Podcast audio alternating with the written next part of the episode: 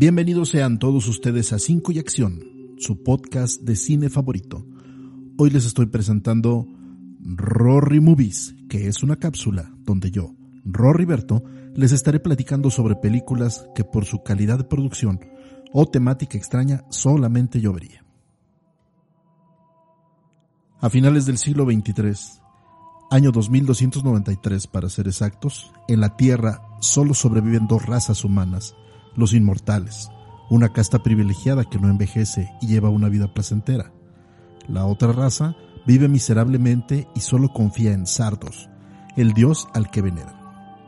Sardos decide elegir a unos cuantos hombres, les entrega armas y los adiestra para enfrentarse a los inmortales. El día de hoy en Rory Movies me complazco en traerles Sardos. Sardos es una película producida en el año de 1974. Dura una hora con 45 minutos. Fue dirigida por John Borman y la música fue compuesta por David Monroe. Es una producción del Reino Unido de la casa productora 20th Century Fox. El guion también fue hecho por John Borman y la fotografía estuvo a cargo de Geoffrey Onsworth.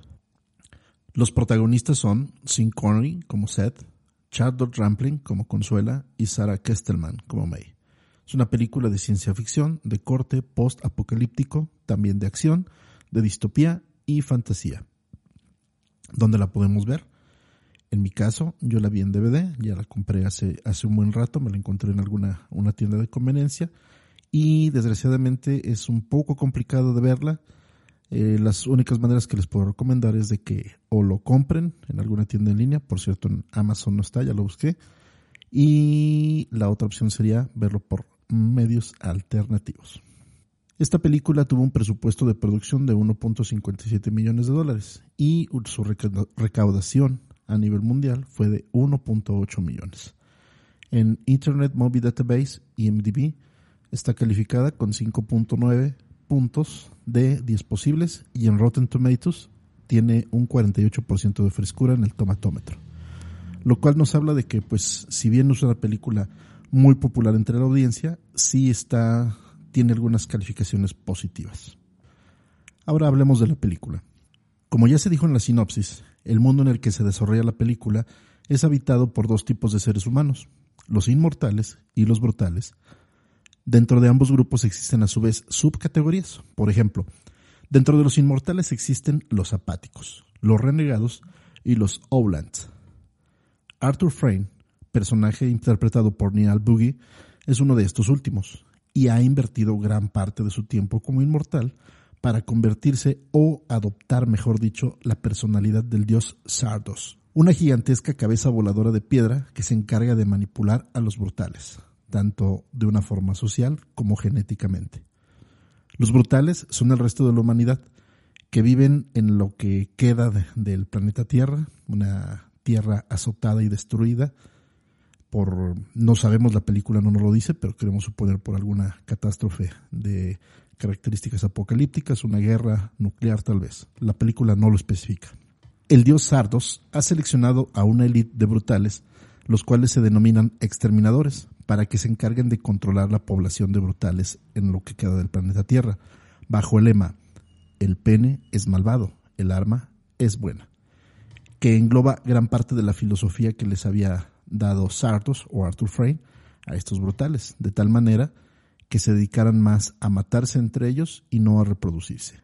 Estos exterminadores eran dotados de armamento y munición a cambio de granos de trigo, que son llevados al Vortex, que es el lugar donde habitan los Eternos, que es un valle muy hermoso, muy fértil, protegido por un domo de energía invisible.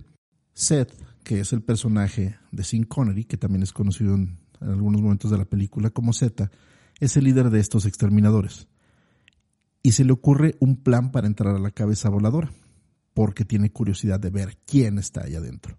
Este plan tiene éxito y de esta manera es capaz de entrar al Vortex, donde está a punto de ser eliminado por el solo hecho de ser un brutal del mundo exterior.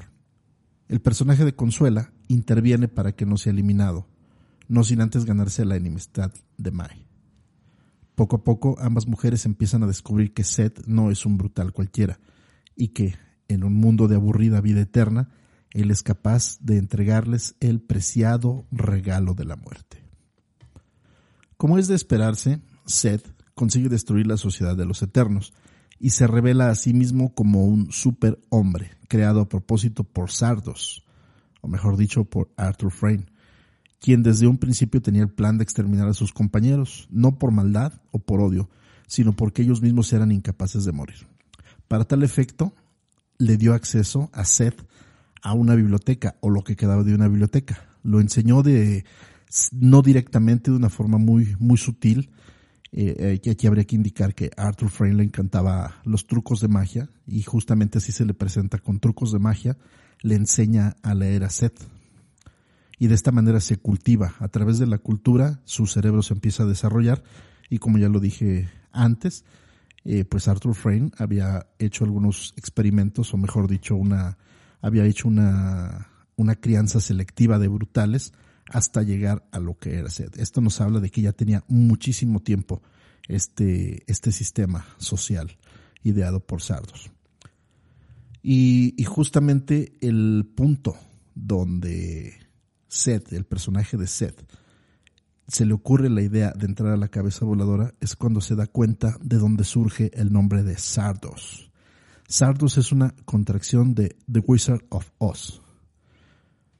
Y ahí se da cuenta que justamente todo lo que él había creído durante toda su vida es un engaño y lo pone en duda y de esta manera es cuando se le ocurre ese plan. Como ya lo mencioné, el plan de Arthur Frame es de que uno de los brutales, en este caso los exterminadores, fuera y acabara con los eternos.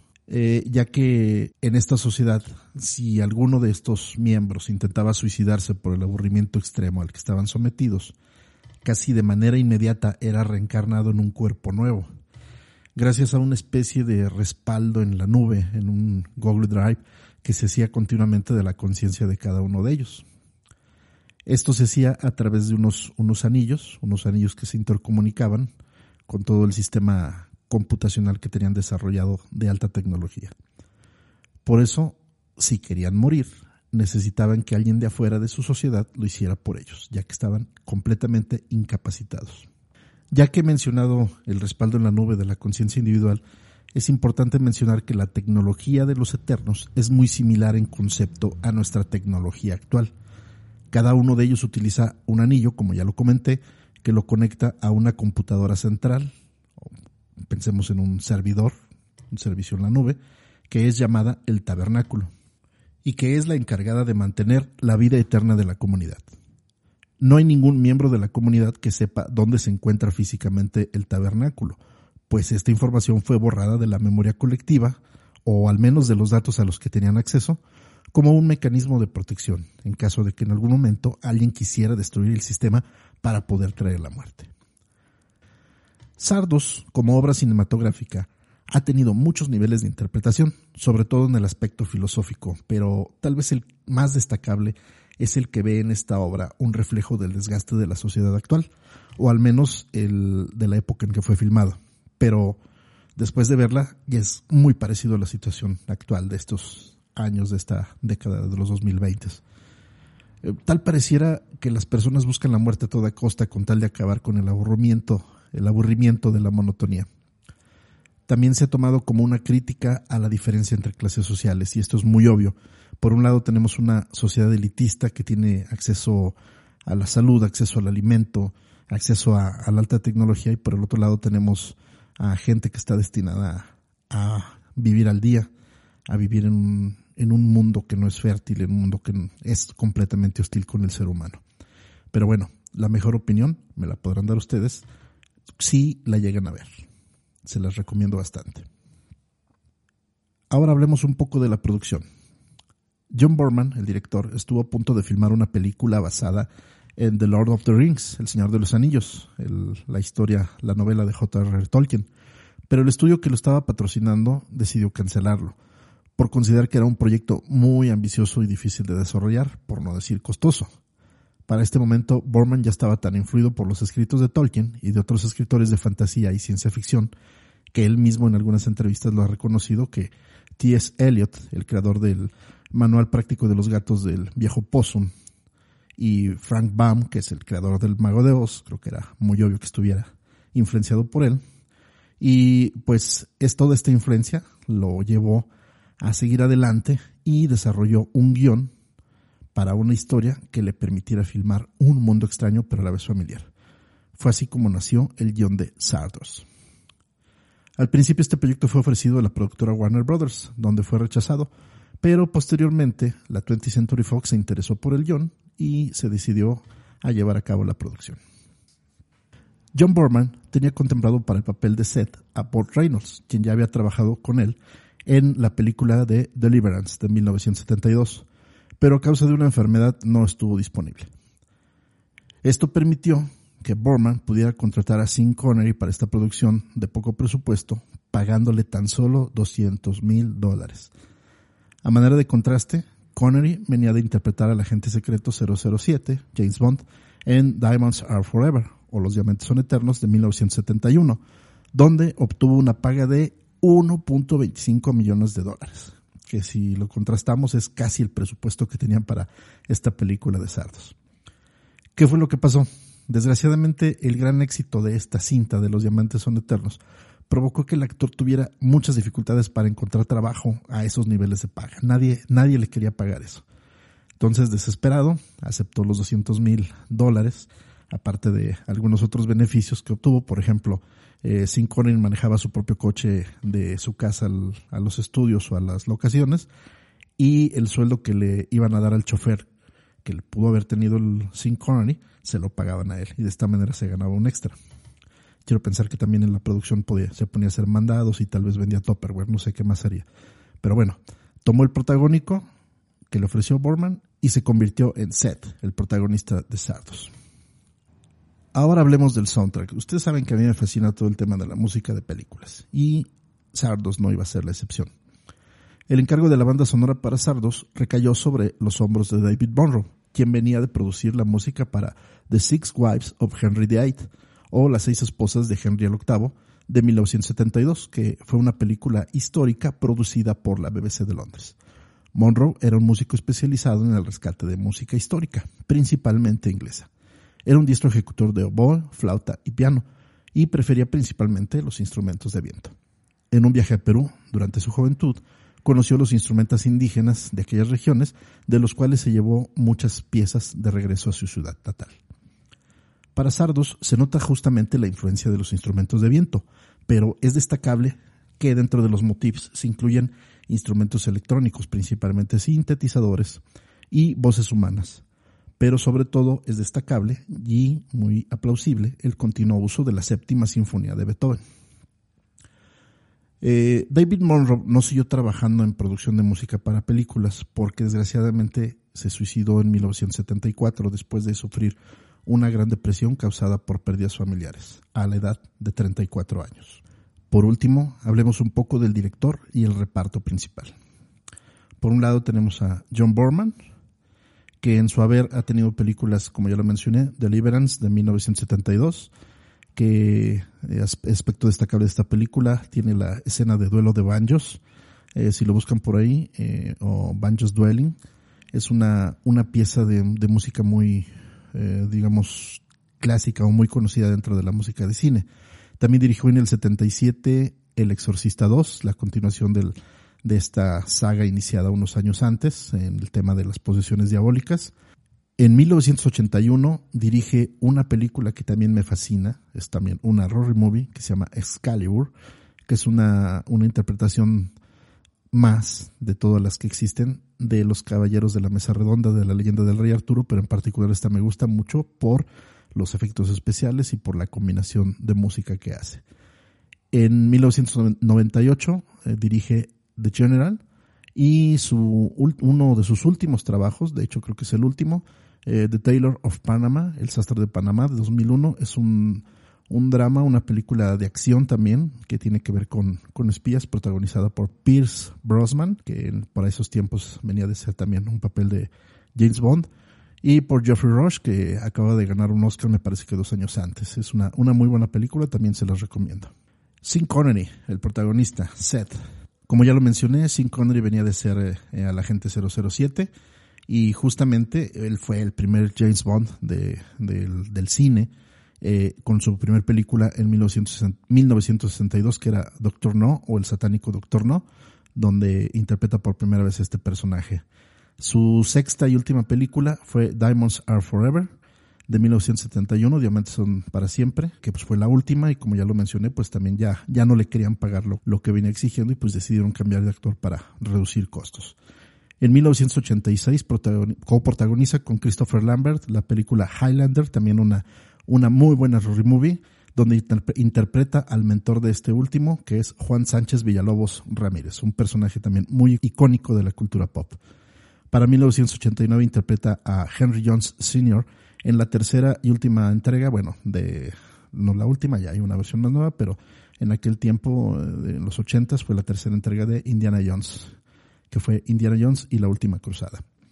Y en el 2003, su última película ya como actor fue The League of Extraordinary Gentlemen, o la Liga de los Caballeros Extraordinarios, interpretando a Alan Quatermain, que es también una muy buena película, muy buena película de ciencia ficción, que trata acerca de un equipo de personajes clásicos o de la literatura clásica que está basada en un cómic de Alan Moore. Eh, la película es muy buena, es muy entretenida, es muy divertida, pero realmente no le hace justicia al cómic. Sarah Kestelman, o May. Sarah Kestelman tuvo un trabajo ya no tan amplio en el cine, solamente llegó a 12 películas, aún vive, pero se ha dedicado más al teatro. Y hay, tres películas eh, que, hay que hay que destacar. La primera de ellas es Listomania, de 1974 como La princesa Caroline de San Petersburgo, también es una película interesante que, que tengo programado para ver, que es una, una fantasía de cómo Franz Liszt, el, el compositor clásico, tiene una, una enemistad bastante fuerte con Richard Wagner. Pues bueno, es, es una especie de parodia entre ópera rock y algo así por el estilo y se ve que está muy divertida. Eh, Cabaret de 1993 es una, una película que no parodia, sino que contrapuntea todo lo que es la misma película de Cabaret, pero del 66, con Liza Minnelli, donde Sarah Kesterman interpreta a Fraulein Snyder. Y su última producción en cine fue en el año 2000, en la película de Ana Karenina. Y por último tenemos a Charlotte Rampling en el papel de Consuela. Charlotte Rampling es ya una gran conocida del cine, tiene en su haber poco más de 110 películas. Su primera participación en una, en una producción cinematográfica fue como una bailarina de, de, un club nocturno en la película de A Hard Day's Night, La Noche de un Día Difícil, que fue la primera película de los Beatles en 1964.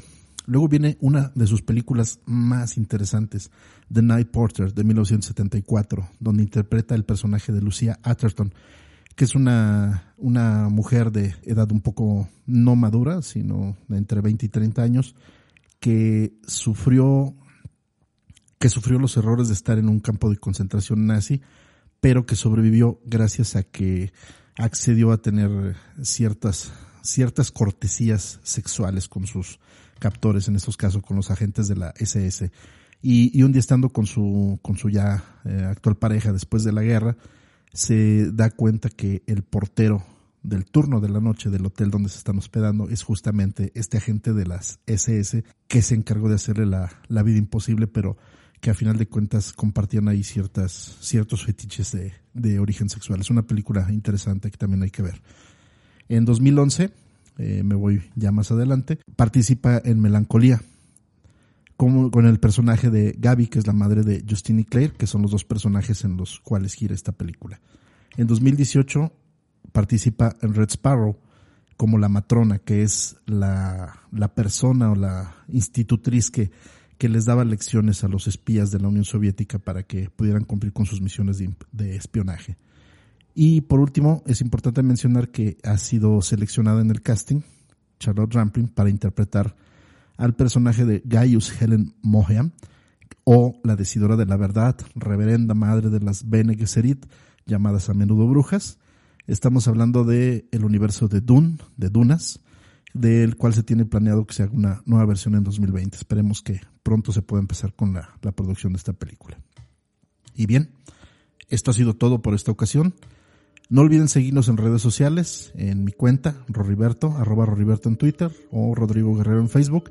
Y tampoco olviden seguir a su podcast favorito de cine, arroba 5 y acción MX en Twitter y 5 y acción diagonal podcast de cine en Facebook. Nos escuchamos en la siguiente cápsula de Rory Movies.